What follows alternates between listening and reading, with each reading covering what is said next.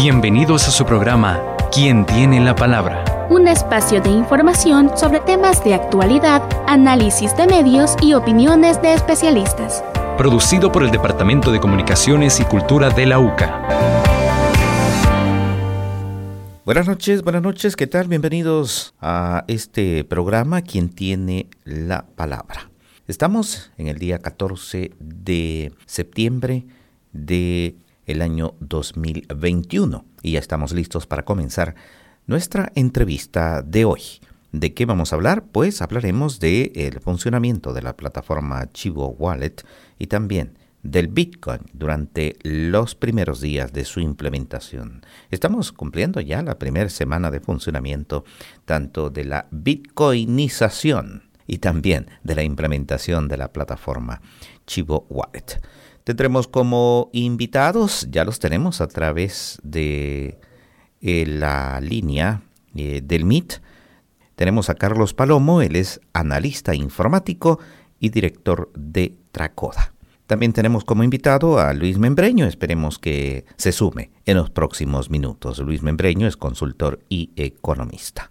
Eh, mientras se suma, vamos a comenzar nuestro programa de esta noche escuchando la sección, la nota informativa, eh, que nos pone como introducción a este tema.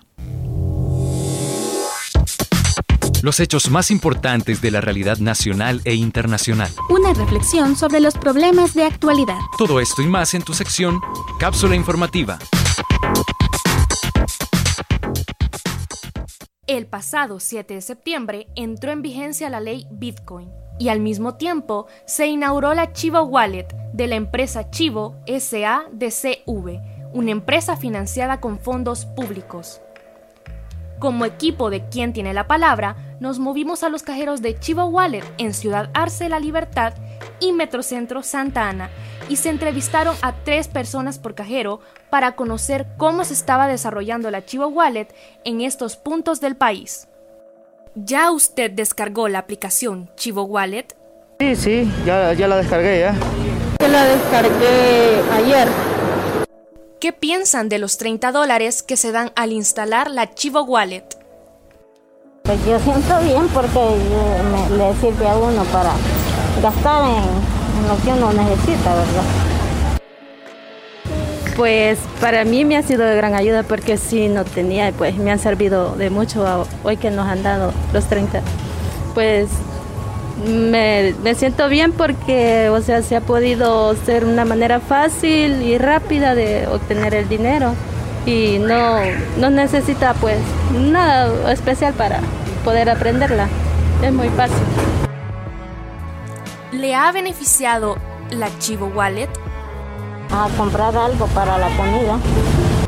Bueno, aparte de ser una aplicación, o sea, tiene muchos beneficios. Eh, bueno, hay quienes que reciben remesas de Estados Unidos, pues, eh, y para hacer, para pagar, o sea, para poder hacer transacciones que uno quiera comprar en, línea, ya lo puede hacer así, ya no tiene que hacer grandes colas en, los cajeros o, perder el tiempo, hay veces que uno anda con poco tiempo y ya así ya solo le envía el número el DUI y uno hace, hace la paga, ¿ya? La Chivo Wallet permite a las personas con o sin nacionalidad salvadoreña descargar la aplicación y acudir a los cajeros Chivo para hacer uso de los 30 dólares en Bitcoin que el gobierno ha brindado. Dicho incentivo, como lo mencionan algunos de los entrevistados, les ha ayudado para realizar compras de productos alimenticios en tiendas, supermercados y en algunos casos para el retiro de remesas. Agregan que la aplicación Chivo Wallet es práctica y fácil de usar. Sin embargo, algunos usuarios, por falta de información sobre el manejo de la aplicación Chivo y de los cajeros, no pueden realizar las diferentes transacciones e incluso reiteran que no todos los cajeros funcionan y en algunos casos se han tenido que trasladar a otros puntos para hacer uso de los cajeros. Para quien tiene la palabra, locución por Fátima Urbina. Edición de audio Camila Barrera. Bueno, ya teníamos eh, nuestra nota y precisamente para ponernos en contexto. Ya tenemos a nuestros dos invitados en línea.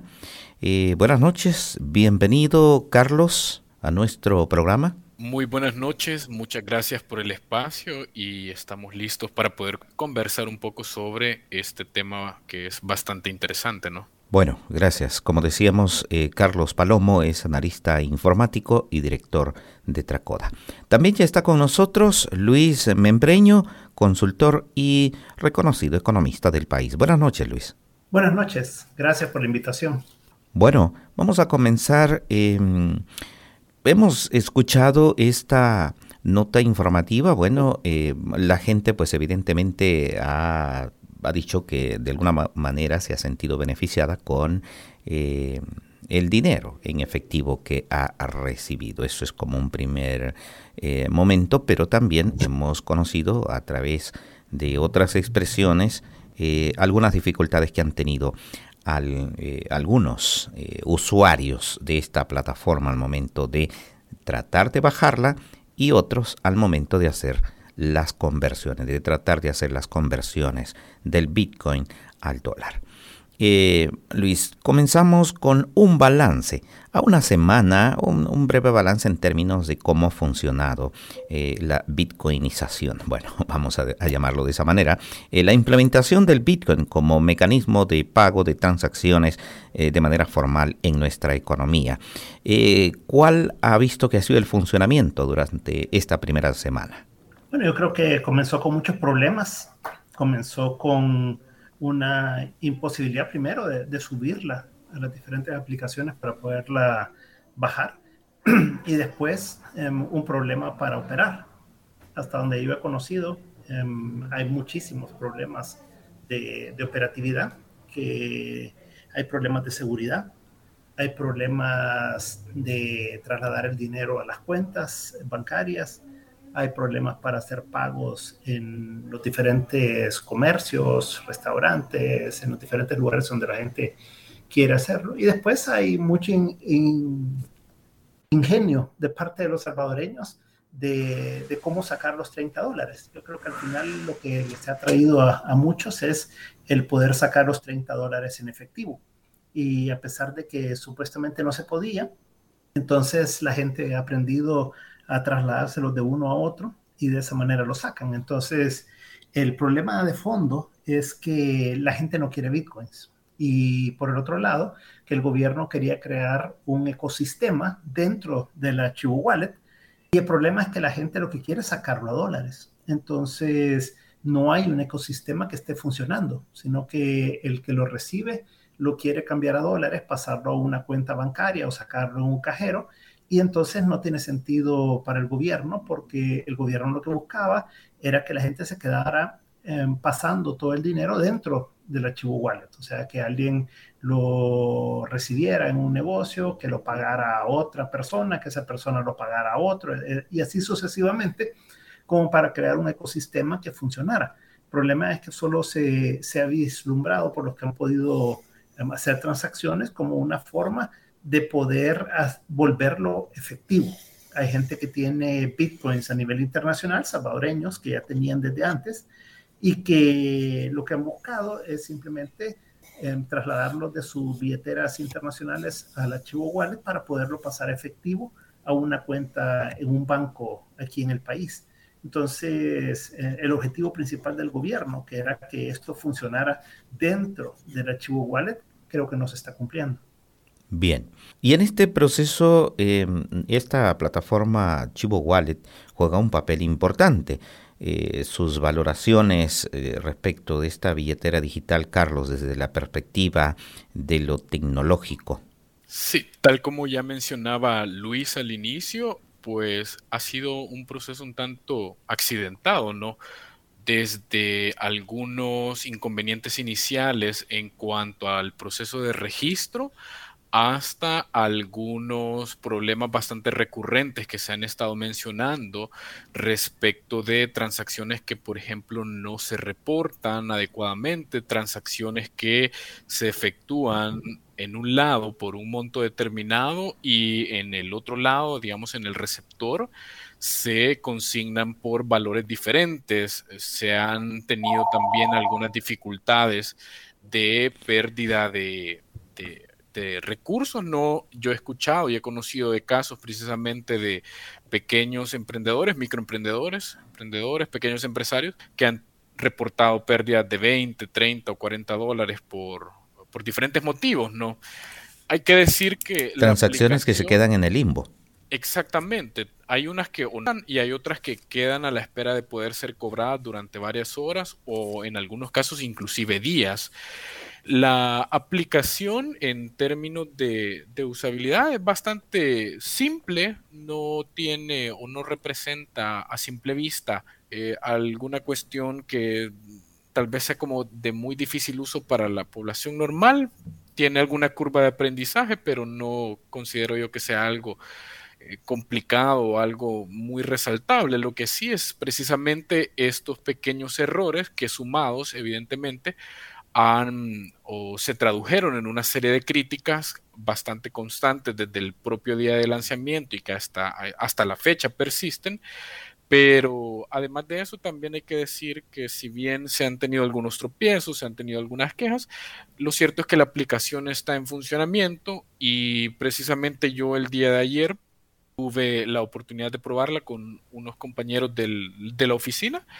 Nos dimos a la tarea de ir a encontrar algún lugar donde poder gastar el bono inicial y probar qué tal funcionaba y funcionó sin ningún inconveniente. Fue un pago rápido el que se pudo hacer y recibimos el servicio que se había adquirido y no nos costó mucho encontrar un, local donde nos aceptaran en la zona de Antiguo Cuscatlán. Entonces, eh, sí han habido dificultades, han, ciertamente hay aspectos técnicos que todavía deben de valorarse y que todavía deben de, de atenderse, como el tema de la excesiva cantidad de permisos que está pidiendo la aplicación, o la solución a estos problemas que he mencionado de las transacciones, pero por otra parte también hay gente que ya la está usando, la está usando para pagar y hacer compras con Bitcoin y hay gente que la está utilizando también para eh, extraer o tratar de convertir esos bitcoins en dólares, como lo mencionaba Luis, Membreño. No tenemos hasta la fecha datos como para hacer una valoración objetiva de qué tan bien ha funcionado o si la gente se está manteniendo dentro del ecosistema Chivo o si la gente está masivamente convirtiendo o tratando de convertir esos bitcoin en dólares, pero Ojalá que en algún momento podamos tener esas cifras y podamos hacer una lectura más completa de, si ha sido un éxito, de si ha sido un fracaso o de qué tal ha estado funcionando la aplicación en general. Eh, Carlos, en, estos temas un punto importantísimo es eh, la, fiabilidad y la confianza que la gente pueda depositar, ¿verdad? Tanto en, en, el ecosistema, como ha dicho Luis, lo ha llamado Luis, como también en la plataforma específica, Chivo, por ejemplo. ¿Qué tanto daño puede hacerle a estos elementos de la confianza, eh, la, fortaleza que pueda representar esta plataforma frente a la gente? Por ejemplo, cuando le pide eh, acceso casi ilimitado eh, desde la plataforma para sus, sus teléfonos o, por ejemplo, cuando ocurren estas fallas de eh, algunas transacciones que se quedan en el limbo o algunos también eh, han reportado, por ejemplo, pérdidas eh, y, y, no saben a dónde recurrir. Sí, son dos puntos, creo yo. Uno, el que tiene que ver con la privacidad y los permisos y otro el que tiene que ver con el manejo del dinero. Comienzo con esto último porque creo que es el más, uno de los más sobresalientes para la población o uno de los más relevantes. Evidentemente que se te pierda 10 dólares, se te pierdan 15 dólares o que no puedas hacer efectivo el cobro de 100 dólares para un pequeño empresario, un emprendedor, un microempresario puede ser desastroso. Perder 20 dólares, 30 dólares puede significar que esa pérdida implique que ese día su familia, por ejemplo, no va a tener suficiente eh, dinero para poder alimentarse, ¿no? Entonces, este tipo de cosas, por pequeñas y simples que puedan parecer, son desastrosas para garantizar la confianza de la ciudadanía y cuando la confianza se pierde en una aplicación que maneja dinero, eh, pues es difícil pensar en que esta persona eventualmente va a, volver a utilizarla, ¿no? Entonces creo que ahí eh, esos han sido uno de los principales fallos que no solo implican la pérdida de dinero per se, sino que algo más grave es la pérdida de confianza en el ecosistema Chivo, en la, en la aplicación Chivo, en el ecosistema como tal, ¿no? Creo que eh, es urgente o eso uno de los asuntos o de los puntos más urgentes que debe de ser tratado por la, la, empresa que está manejando esto. También se han tenido, y esto lo vivimos nosotros de primera mano y ha sido algo divertido, que el servicio al cliente no ha sido precisamente adecuado. Nosotros en la oficina tuvimos un caso de una persona que se registró y que no recibió el bono intentó comunicarse a un número telefónico y la persona literalmente le dijo que no sabía lo que estaba pasando, ¿no? Entonces al día siguiente se tuvo que volver a llamar. Eh, se nos volvió a comunicar que, todavía no estaban claros en qué era lo que se iba a hacer, pero que había que estar eh, pendientes. Y esa es una experiencia real que nos ha pasado a nosotros en la oficina. También he tenido la oportunidad de conversar con algunas personas y me mencionan que han tenido dificultades, ¿no? que los mandan a los puntos chivos y que el punto chivo está lejísimos hasta saber en dónde, etcétera. Eh, eso por un lado, obviamente todo eso daña la confianza y entre más daño la confianza es menos probable que la aplicación sea exitosa y que el ecosistema como tal. En cuanto a lo que tiene que ver con la privacidad, hay que decir que al salvadoreño eh, en promedio, quizás no le resulte de mucho interés esto, pero no por ello es menos importante. Al final lo que está en juego es nuestro derecho a la privacidad, nuestro derecho a que el Estado no capte más datos de aquellos que son estrictamente necesarios para el cumplimiento de sus fines y ahí creo que la empresa que está manejando esto sí debe prestar muchísima atención y debe modificar, la, debe modificar los permisos que se están requiriendo, porque hay algunos que definitivamente no guardan absolutamente ninguna relación con las funcionalidades de la aplicación, como el tema del, micrófono. Definitivamente, eso está fuera de lugar y la empresa lo más pronto posible debería modificar eso porque es una oportunidad, es una ventana para que se vulnere el derecho a la privacidad, no de un salvadoreño, sino de los tantos cientos de miles que la han podido descargar. ¿no? Entonces creo que ese e, es otro punto que abona, bueno, quizás no daña tanto la confianza porque la gente no está tan centrada en el tema de privacidad, pero sin duda es importantísimo, ¿no? Y es preocupante que hasta esta fecha siga ese problema de permisos excesivos. Bien. Eh, Luis, ¿y cómo ve usted el tema este de eh, la, digamos, de la certeza, de la seguridad, de, eh, de la confianza más bien? De entrar a operar ya en este, en este ecosistema, como lo llama, del Bitcoin, emparejado con la misma confianza que ya tiene en el sistema bancario y que también el mismo sistema bancario institucional ya de nuestro país ha comenzado a operar con, este, con el Bitcoin? Yo creo que eh, eh, tiene varios problemas el Bitcoin. Uno es que si este fuera un país que tuviera un problema de tipo de cambio, o sea, si tuviéramos una moneda que se estuviera devaluando constantemente, tuviéramos una hiperinflación, entonces sería como algo en lo que la gente podría pensar en cambiar a otra moneda. El problema es que el Bitcoin es un, primero es un criptoactivo, no es una moneda, ¿verdad? Pero segundo, al darle calidad de moneda, el problema es que es tanto o más volátil que lo que hay de monedas en el mundo, ¿verdad? Porque hay monedas como el bolívar, por ejemplo, en Venezuela, que tiene una depreciación muy fuerte y eso pues genera una desconfianza obviamente en la moneda. El problema fue que el primer día de operación hubo una caída muy importante que llegó a ser hasta de 17% en, algún momento del día, del inicio del día, realmente el 7 de septiembre. Entonces, en personas que habían logrado bajar la, la aplicación eh, habían recibido los 30 dólares y de repente tenían menos de 27 dólares, ¿verdad? Después cuando llegó a, a, 10%, porque ahí se estabilizó más o menos la caída, ese día pues la gente decía, bueno, y si yo tenía 30 dólares, porque ahora tengo 27, ¿verdad? Entonces todo eso pues generó eh, la desconfianza en, el sistema o en el Bitcoin, digamos, pero además el tema de que la, aplicación pues no ha funcionado de la mejor manera posible, ¿verdad? Em, no, el problema fue que no se hicieron las, las pruebas respectivas en el momento antes de, de poder echarla a andar de manera masiva.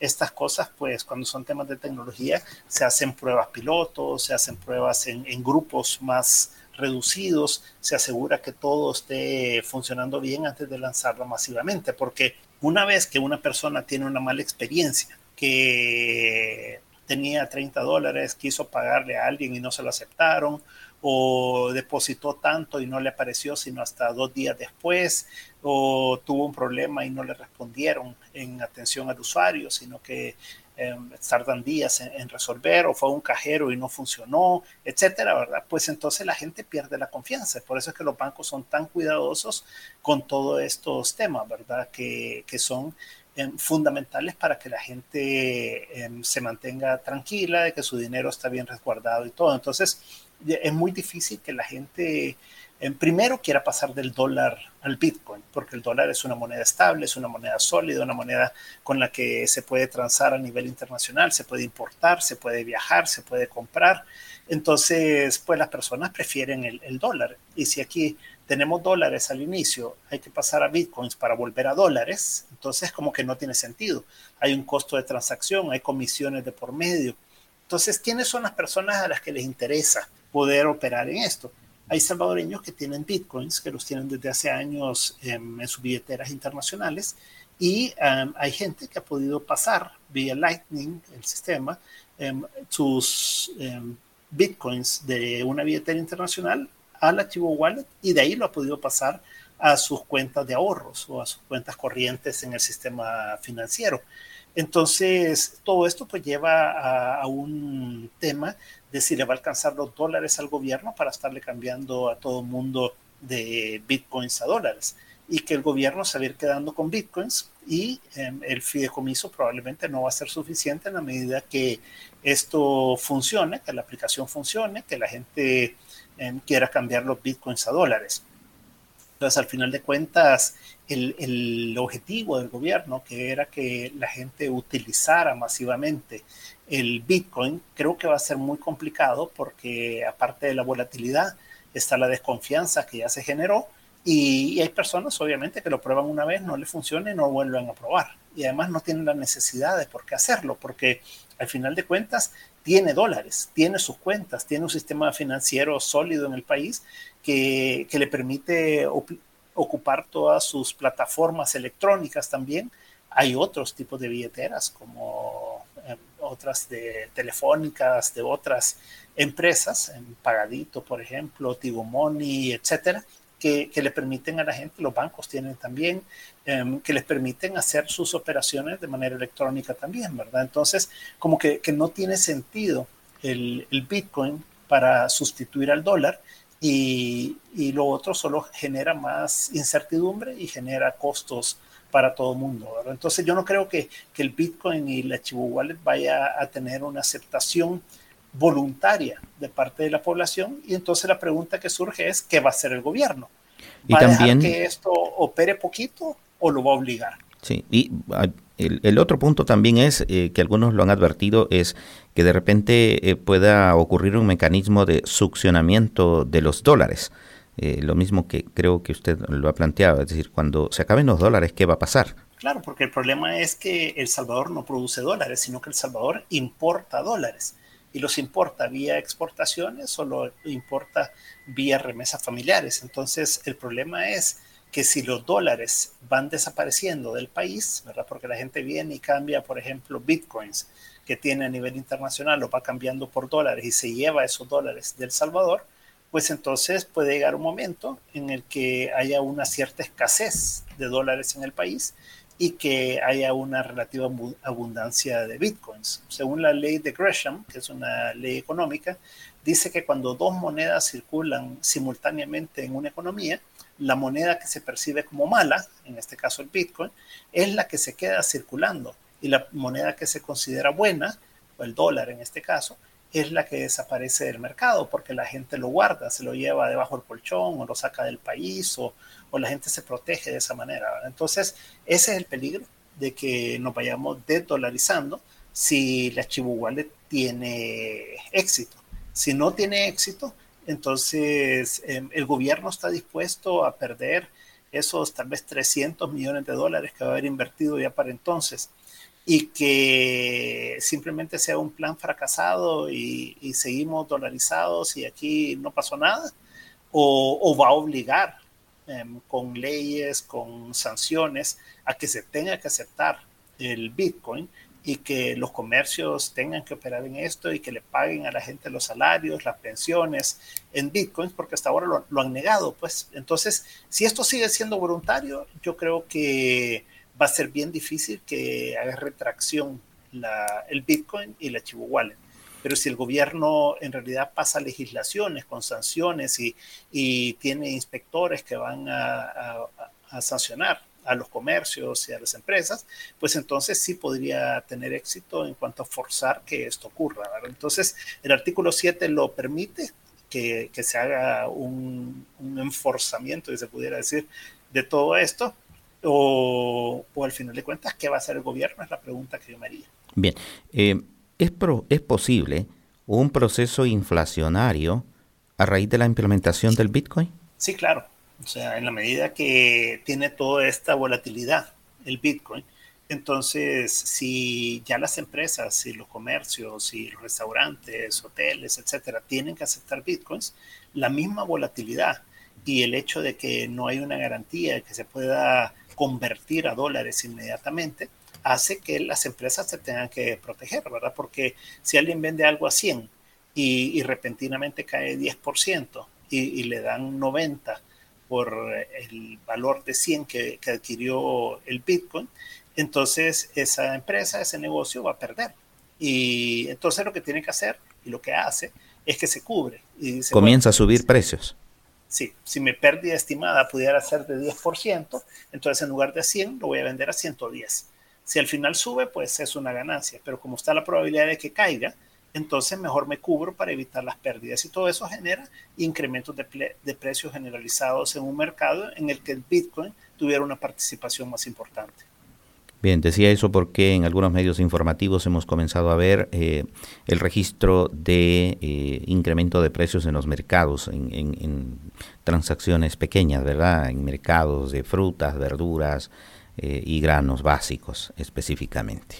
Bueno, eh, vamos a irnos a una pausa, son las 7 con 30 minutos, vamos a una pausa, cuando regresemos vamos a continuar con la segunda parte de esta conversación. Amigos radioescuchas, también ustedes eh, pueden participar eh, después de la pausa con sus llamadas, sus mensajes, haciendo preguntas o comentarios sobre el tema que estamos abordando esta noche. Ya volvemos. En la internet puedes buscarnos en nuestra página web www.ysuca.org.sb, en Twitter como arroba ysuca917 y en Facebook como Radio YSUCA 91.7 FM. YSUCA, contigo en la nueva era digital.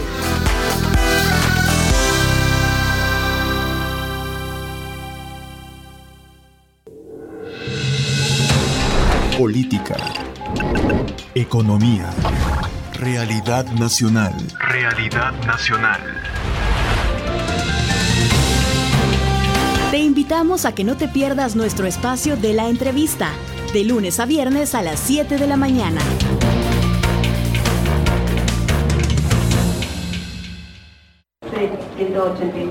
a la ventana número 4. Buen día, vengo a hacer un depósito a mi cuenta. Claro que sí. Bienvenido a este banco, señor COVID. Sus abonos son tres o cuatro diarios y van en aumento. A veces pueden ser cinco o más los que caen. Mm, bueno, pero en total usted ya pasa de los dos mil. Y ya voy a abonar más. Mire la fila, pues, bien juntitos todos. Recuerda seguir las normas de bioseguridad aunque estés vacunado. El COVID ya no distingue edades. Un mensaje de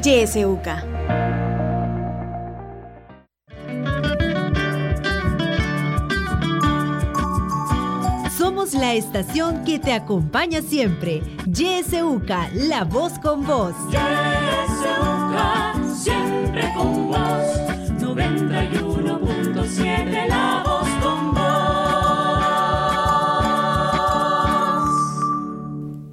Bueno, estamos de regreso con la segunda parte de esta conversación de nuestro programa Quien tiene la palabra. Estamos hablando sobre el funcionamiento de la plataforma Chivo eh, wallet y también el Bitcoin, Bitcoin en los primeros días de su implementación.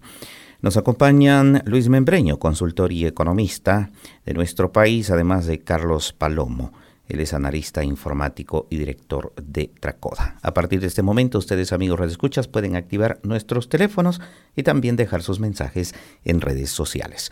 Bueno, me comunican que por cuestiones de emergencia eh, nos va a tener que dejar el economista Luis Membreño, así es que quiero dar las gracias por habernos acompañado en esta primera parte de nuestro programa. Muchas gracias, Luis.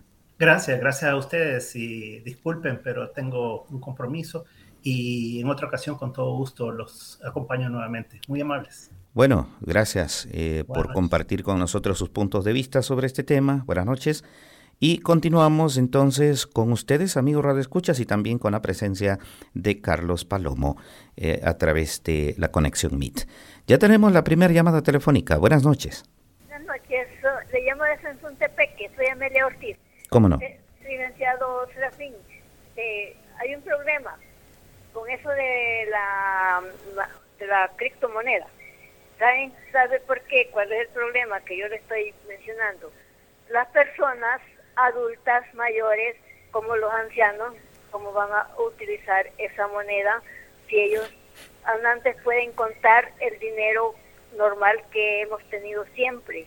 Siempre hay problemas en la ancianidad y este en los niños no les diría nada porque los niños son bastante bastante optimistas, bastante inteligentes, pero en las personas mayores sí hay problemas.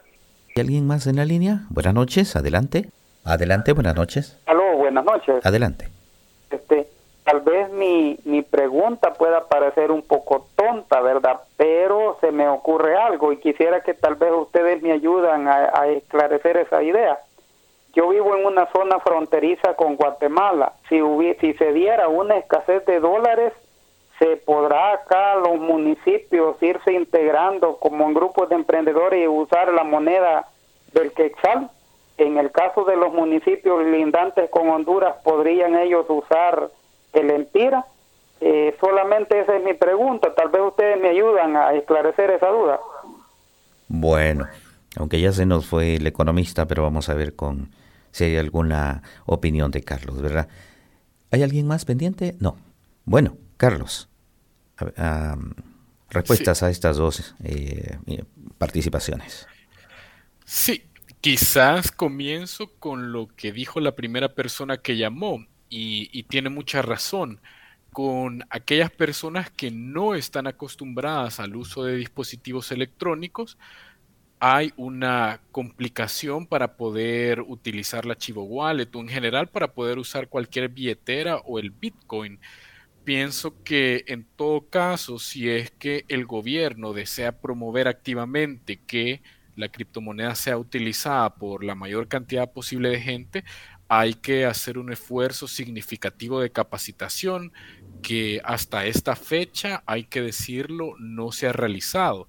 Sí entiendo que hubo algunos intentos, por ejemplo, de brindar algunos cursos en línea con Platzi o algunas cosas por el estilo. Platzi es una plataforma de educación virtual para quienes no la conocen, pero es evidente que aquellas personas que no utilizan regularmente teléfonos inteligentes, como les llaman, o que no utilizan dispositivos electrónicos, mayor que eh, tiene dificultades para utilizar, por ejemplo, el teléfono y deberá hacerse un esfuerzo masivo de capacitación. Mi especialidad no es la economía, pero pienso que podría ser posible, ¿no? Eh, Sí, en las fronteras, en los pueblos fronterizos, hay bastante intercambio de, divisas, por ejemplo, los quetzales, dólares, los lempiras, dólares, etcétera, pero por ejemplo, si no hay dólares, entonces es como complicado. No sé si en Guatemala les resultará atractivo dar sus dar su moneda, sus quetzales a cambio de Bitcoin, sobre todo porque allá no tiene el reconocimiento legal. Entonces, eh, ¿qué tanto, qué tan viable sea que las personas estén dando sus monedas? Pues no, pienso que quizás no mucho, ¿no? Pero es un fenómeno que a lo mejor habrá que analizarse a la luz de eh, la expertise de un economista y no de un informático. Bien. Eh, Carlos, hay una duda para algunas personas. Por ejemplo, em, cuando una operación em, de Bitcoin, una operación digital de Bitcoin, no resulta en el momento y se queda allí como en stand-by o en la nube, eh, para muchos em, dicen eso les genera una tremenda desconfianza y por la posibilidad de que eso nunca se realice, nunca se concrete y así habrá perdido en desde una operación pequeña de que 5 o 3 dólares que pudo haber sido del pago de un servicio hasta cantidades mayores. Y realmente este sistema, esa plataforma eh, o, el, o, el, sistema en el que está montado eh, la circulación de las criptomonedas, eh, hay eh, ¿Da esta posibilidad o realmente nada más son retrasos eh, que ocurren dentro de estas plataformas? Sí, creo que aquí vale la pena mencionar algo. Voy a tratar de hacerlo lo más simple posible para no introducir complejidades técnicas. Hay dos formas de enviar, hasta este momento, ¿verdad? Hay dos formas de enviar bitcoins a la billetera de otra persona son dos canales, uno a través de la blockchain, em, ya voy a explicar qué es, una, qué es el blockchain, uno a través de la blockchain propiamente de Bitcoin y otra forma de enviar los Bitcoins a través de algo que se conoce como la Lightning Network, que es como un canal adicional. La, eh, las transacciones a través de la blockchain de Bitcoin, que ya voy a explicar qué es blockchain, son por lo general lentas. Es absolutamente normal que cuando se hacen transacciones a través de esta vía se pueda tardar varias horas o inclusive hasta días en que eh, los bitcoins lleguen a quien se le tenían que acreditar. ¿no? Esto es por complejidades técnicas inherentes al funcionamiento que quizás no sé qué tanto valga la pena profundizar porque ya son conceptos como más técnicos, pero eh, la gente lo que debería de saber es que cuando se utiliza este canal de la blockchain de, Bitcoin, hay, digamos, una fila de prioridades, ¿no? De transacciones. Hay un montón de transacciones esperando pasar por ahí. Entonces se les da prioridad a las de mayor peso, a las de mayor valor, porque eh, evidentemente se cobran más comisiones por eso, ¿no? Entonces, por ahí vienen los retrasos. No es exactamente así desde el punto de vista técnico, pero lo estoy simplificando para que se pueda entender. Y en cuanto a la Lightning Network, ahí lo normal es que el pago se, eh, digamos, se consigne casi de forma inmediata, o sea, en segundos debería de aparecer. Si se tarda más, o sea, si yo hago un pago a través de esta red que les digo especial y se tarda tres horas, entonces hay un problema. Eh, hay un problema técnico y si usted está utilizando, por ejemplo, el archivo wallet, lo mejor es que se comunique lo más pronto posible con el servicio técnico de la empresa para que se le pueda dar una solución, porque si no, no debería de ocurrir, definitivamente. Eh, entre billeteras puede haber algún retraso, definitivamente, pero debiese ser de, de, minutos, no estar esperando cinco o seis horas. Ahí hay un problema que hay que reportarlo y eso es precisamente parte de lo que la gente ha estado mencionando, ¿no? Que esa tardanza que obviamente para, por ejemplo, un pequeño empresario, un microempresario, eh, uno requiere la disponibilidad inmediata, no puede estar esperando a que le acrediten 12 horas. Entonces creo que ahí hay ciertamente un, un, punto que debe abordarse. No podemos, los emprendedores en general, los pequeños comerciantes o alguien en el mercado, no puede estar esperando medio día que se le acredite. Entonces, en la Lightning Network no es normal, no debería ocurrir y si pasa, si se utilizan chivo, pues hay que acudir al proveedor, ¿no? Bien, tenemos un audio en WhatsApp, vamos a escucharlo. Hola, buenas noches, licenciado. Bueno, yo espero que no pongan ley en obligación a usar esa moneda, porque en primer lugar no veo lógico. Tengo 20 dólares y lo a meter a un cajero para después ir a comprar. Me hace perder el tiempo. Si yo tengo los 20 dólares, que son los que yo sé ganar semanalmente, me voy, compro lo que necesito y ya. Entonces, y sería cruel que lo obligaran a uno a ir a perder un rato a un, cajero. Soy una persona mayor de edad que mm, práctica y veo la ilógica en esto. ¿Cómo voy a ir yo a hacer Bitcoin, luego a hacer dólares? y O sea, albarda sobre aparejo, felicito a los inteligentes que no piensan que habemos personas de escasos recursos que apenas tenemos las dos horas para comprar las tortillas del día y que la tortillera tampoco va a tener como el que le vende el maíz, no, tener que andar Bitcoin. Eh, eh, y ojalá que pues sí no haya ese descalabro económico porque al final los que vamos a pagar los platos rotos somos los pobres. Y, esto de bitcoins es para personas inversionistas, porque se dice criptomoneda, o sea, algo que está encriptado, no es algo palpable, algo que puedo estar llevando prácticamente, sino, si no es a través de tecnologías. Entonces, qué triste que para los que piensan, solo piensan en los que tienen y no en los que andamos descalzos y a pie. Gracias, pasen buenas noches. Buenas noches. Bueno, interesante la reflexión de la buena amiga. Eh, quizás de allí surge la, la, la misma pregunta, ¿verdad? Bueno, ¿y las criptomonedas son realmente para usarlas cotidianamente, para pagar el bus, para comprar el pan, para comprar el, el refresco, el juguito eh, en la esquina o son eh, mecanismos de inversión, como dice la radio escucha? Me parece muy atinada muy atinado lo que comentaba la persona que envió el audio. Es eh, completamente cierto. No sería una catástrofe, pienso yo. Concuerdo que se hiciese obligatorio, sobre todo para las personas que viven de, del día a día, no los pequeños empresarios, los microempresarios. No, a ellos, por ejemplo, no les resulta lógico ese proceso y lo entiendo completamente y es cierto. ¿Qué, sentido tiene que me paguen a mí en dólares? ¿Me den qué? ¿Dos dólares? ¿Tres dólares?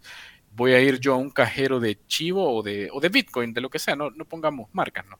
Y voy a pagar una comisión para que me lo conviertan a Bitcoin, para después pasarlo a la billetera y después estar haciendo pagos con la billetera y después en algún momento tener que convertir esos Bitcoins otra vez en dólares. Entonces, no es precisamente muy eh, amigable, ¿no? Eh, por eso creo efectivamente que no, no debe de obligarse. Eso eh, creo que eh, la mayoría de la población está absolutamente clara y la última encuesta que hizo la UCA creo que lo deja bastante claro. ¿no?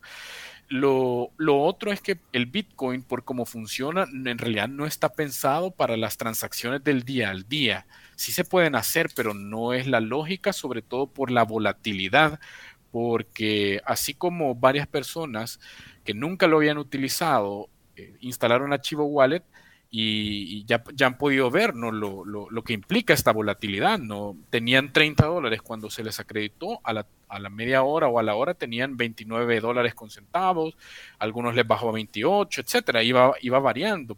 Y entonces esta variabilidad para una persona eh, asalariada con algún nivel de comodidades podría no parecer significativa, perder 2 dólares pero para algunas personas en las zonas rurales perder dos dólares es una catástrofe, significa que pueden no comer. Así de grave es la cosa. Entonces, pienso que, bueno, no pienso, en realidad inclusive la misma Bitcoin Foundation, que hizo un evento aquí en El Salvador, o creo que es el presidente o el director de la Bitcoin Foundation, lo, aceptaba y lo decía. No está pensado para las cuestiones del día a día, esto es más para una inversión para aquellos que tienen las posibilidades económicas y pueden decir, bueno, me arriesgo a, depositar, ¿qué? 100 dólares y, y, perder en los siguientes días para poder ganar dentro de seis meses. Pero la gran mayoría de la población no puede darse el lujo de decir, bueno, voy a guardar estos 100 dólares y que queden ahí a ver si gano o no gano. Eh, eso implica dejar de pagar comida, implica dejar de pagar la luz, implica dejar de vivir básicamente para la familia de algunas personas. Entonces, eh, en realidad, al menos en el caso del Bitcoin, no, no, es, no está pensado para... Eh, para operaciones cotidianas. Exactamente. Ah, puede haber otras criptomonedas que por la lógica como funcionan pudiesen adecuarse un poco más, pero en general este mercado de los criptoactivos se caracteriza por la volatilidad y la volatilidad definitivamente que no le ayuda a la gente que vive del día al día, o sea, le es perjudicial completamente. Así, coyol quebrado, coyol comido, dicen algunos. Bueno, vamos a otra llamada, buenas noches. Buenas noches. Adelante. Este, así simple, como todos los salvadoreños, ¿cuál es el beneficio para uh, nosotros los salvadoreños y salvadoreñas con esa moneda. Gracias. Bueno, gracias a usted por su pregunta. Ahí está la pregunta, Carlos. Bueno, es complicado responderla. Quizás para una persona que está en el día a día, yo particularmente no pienso que le sea beneficioso. No creo que sea algo de mucha ayuda. Sí supone beneficios o puede suponer oportunidades para inversión, pero recordemos, ¿verdad? ¿Quién tiene el perfil de inversionista? Personas que tienen cierto nivel de comodidad económica, personas asalariadas que tienen algún nivel de ingresos fijos, empresarios, eh, corporaciones y demás. Entonces creo que más que preguntar qué beneficio trae, tal vez valdría la pena preguntarse a quién beneficia esto. Ahora, no, con esto no quiero decir que no pueda significar o que no pueda suponer alguna oportunidad para alguna persona que, que vive del día a día, porque por ejemplo, lo- definitivamente que el bono de los 30 dólares es, es de ayuda, ¿no? Y, sirve, y de hecho yo inclusive comentaba al inicio del programa que con compañeros de la oficina ya lo probamos y pudimos comprar eh, un almuerzo precisamente con eso. Entonces, puede que el bono en sí sí sea una ayuda como tal, pero no estoy seguro de que para personas que vivan de, de lo pequeño, o sea, de las transacciones en el mercado, por ejemplo, de, de- de pagos así pequeñitos, de andar vendiendo cosas en pequeña, pues no, no Le sea creo funcional, que no, le sea no creo que beneficioso. sea- sí, Mm, efectivamente. Bien, vamos a otra llamada. Buenas noches. Eh, buenas noches. Eh, yo quería consultarle a Carlos o pedir su opinión eh, sobre la tendencia de algunos analistas que dicen que el dinero físico va a llegar a desaparecer, ¿verdad? Y que si la tecnología algún momento nos deberá alcanzar, más allá de los vaivenes, cómo se ha implementado esto y la política y qué debiéramos hacer en términos educativos para la población. Gracias. Gracias a usted. Ok, muy buena pregunta, la verdad me parece pertinente. La tendencia es que todo se va a hacer digital, eso es innegable, y estamos dando pasos eh, acelerados so- en esa materia, sobre todo porque la pandemia nos ha obligado.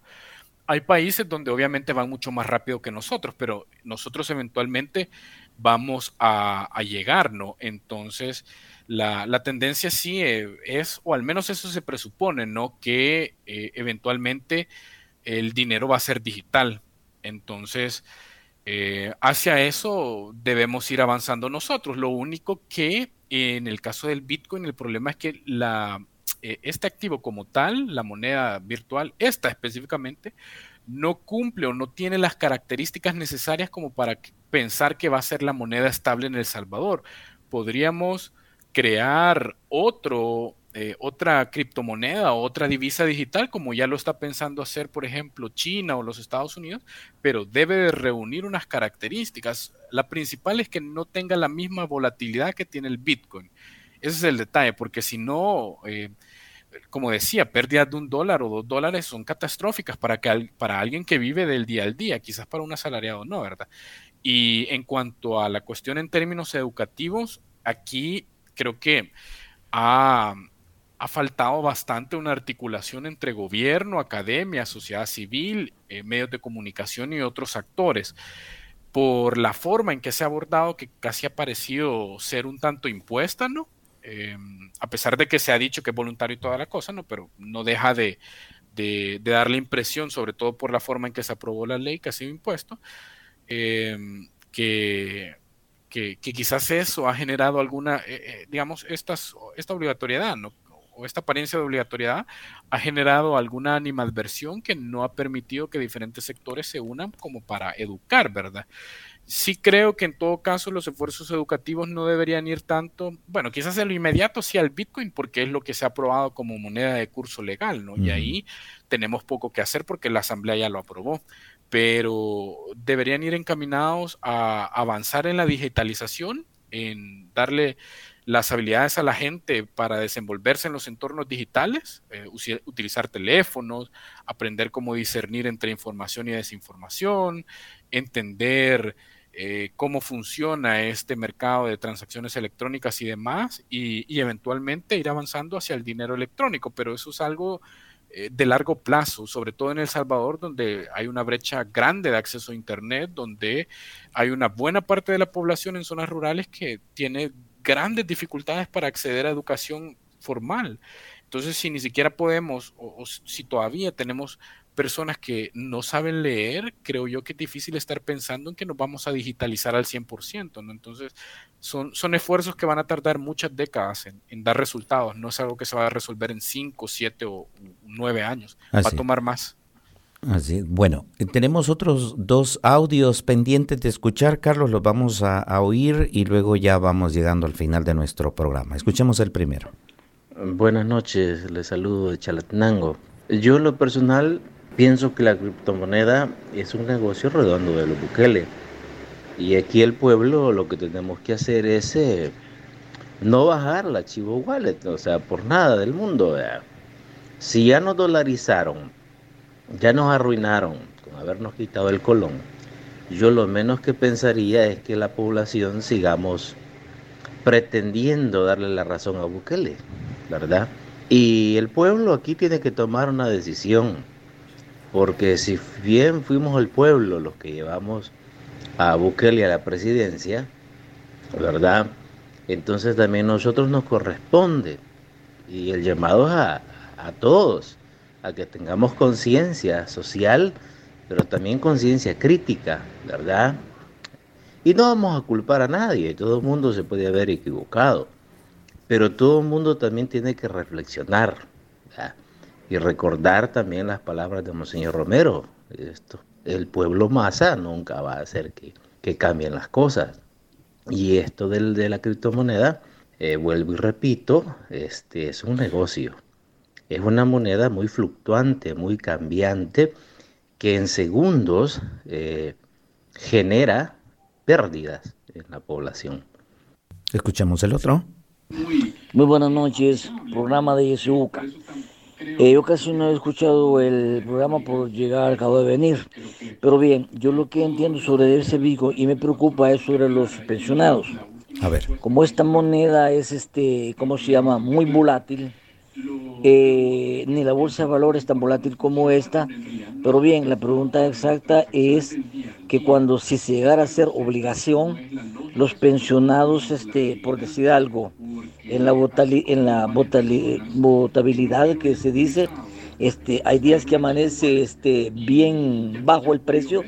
Entonces quiere decir que si alguien, por un ejemplo, le dan este como de pensión 100 dólares, ah, según lo que está la moneda, esta, esta criptomoneda, eh, podría darle hasta 25, eh, no sé si está tasada en dólares o en, en, en ese Bitcoin. Eh, me- no, no sé si me, me comprenden de que mi preocupación es que, que si recibo 100 dólares en pensiones, cuando baja la moneda esta o esta, este Bitcoin, eh, me podrán dar este 10 Bitcoin por lo equivalente a, a los 100 dólares que depositan en las pensiones. Bueno, ahí teníamos las, los dos audios.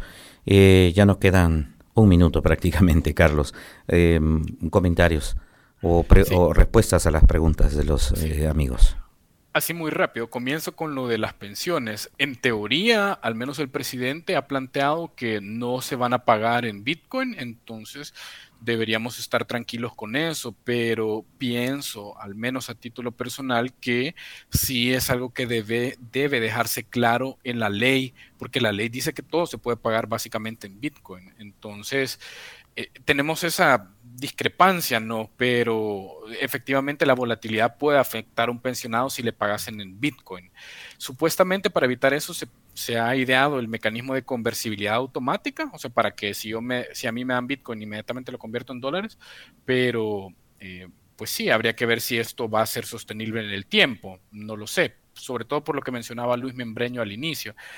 Y lo otro, en cuanto a lo del negocio y tal, a mí se me hace difícil valorarlo porque no tengo evidencia para sustentarlo, pero pienso que si hay incomodidad y, eh, hay deseo de evitarlo o inclusive hay interés en pedir que, que se deje de utilizar, pues la ciudadanía tiene todo el derecho a expresarle a los señores y a las señoras diputadas los deseos y pedirle que modifique las leyes que correspondan. No es un derecho ciudadano, nadie nos lo puede quitar y eh, es de tratar de hacer uso de los canales, ¿no? Para decirles a los diputados lo que pensamos.